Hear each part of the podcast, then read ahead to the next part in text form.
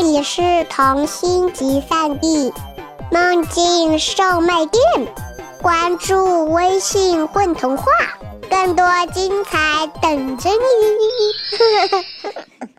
大家好，欢迎来到混童话，我是今天的主播默默演小草。今天由我来给大家讲一个小故事，它的名字叫《长颈鹿森林》，作者宁心儿。一排一排又一排的长颈鹿直挺挺站在那儿，沐着夏日阳光，闭着眼，脖子一抻，树叶就在嘴边。当然，有时会不小心。咬到软绵绵的半条虫子，咦！反应了老半天，才猛地松开口。啊，呸！秋天，它们最爱把脖子挂在树上荡秋千，荡啊荡，冬天就到了。清一色雪白冬装的它们，乖乖玩起了“一二三，大家都是木头人”的游戏。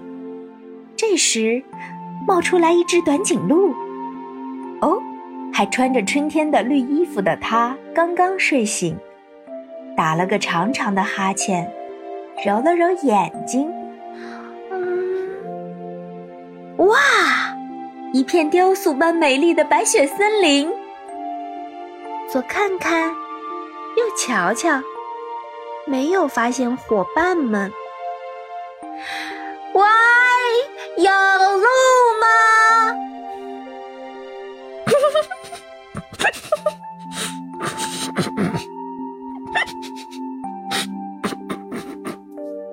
谁？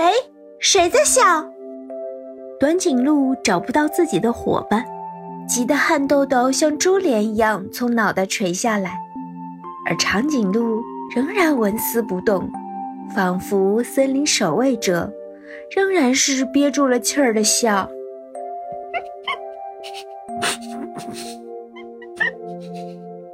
吓得短颈鹿四处狂奔，像一阵绿色的风。由于奔跑过多，一下子疯长了许多。其实拔高的是脖子和腿。嘿，当春天第一缕风到长颈鹿森林报道，长颈鹿两只耳朵间开满了鲜花，它们憋了一整个冬天的笑，终于爆发了！哈哈哈哈哈！哈